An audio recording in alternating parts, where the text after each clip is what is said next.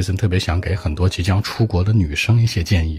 第一个建议就是离当地的华人稍微远一点，因为每一年你想啊，新的留学生一波接着一波，那在当地的华人眼里呢，如果说直白一点，更像是一些选妃的大会，他们特别了解你们的一个处境啊、心理活动啊。你想想啊，你是一个女生，对吧？普遍年纪还都不是很大，甚至未成年或者刚刚成年，心智不够成熟，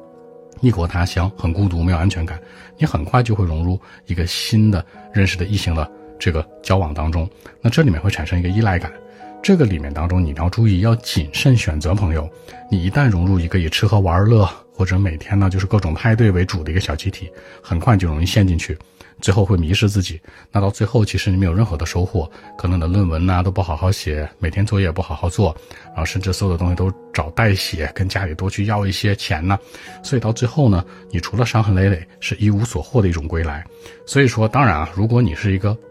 家境非常阔绰的土豪子弟或者富家千金的话，那你就无所谓了，自己去选择嘛。但是杰森的强烈建议是说，一定要筛分好朋友，尤其对当地的华人，一定要开始要留一个心，这样更为稳妥。微信 b 一七六九三九一零七。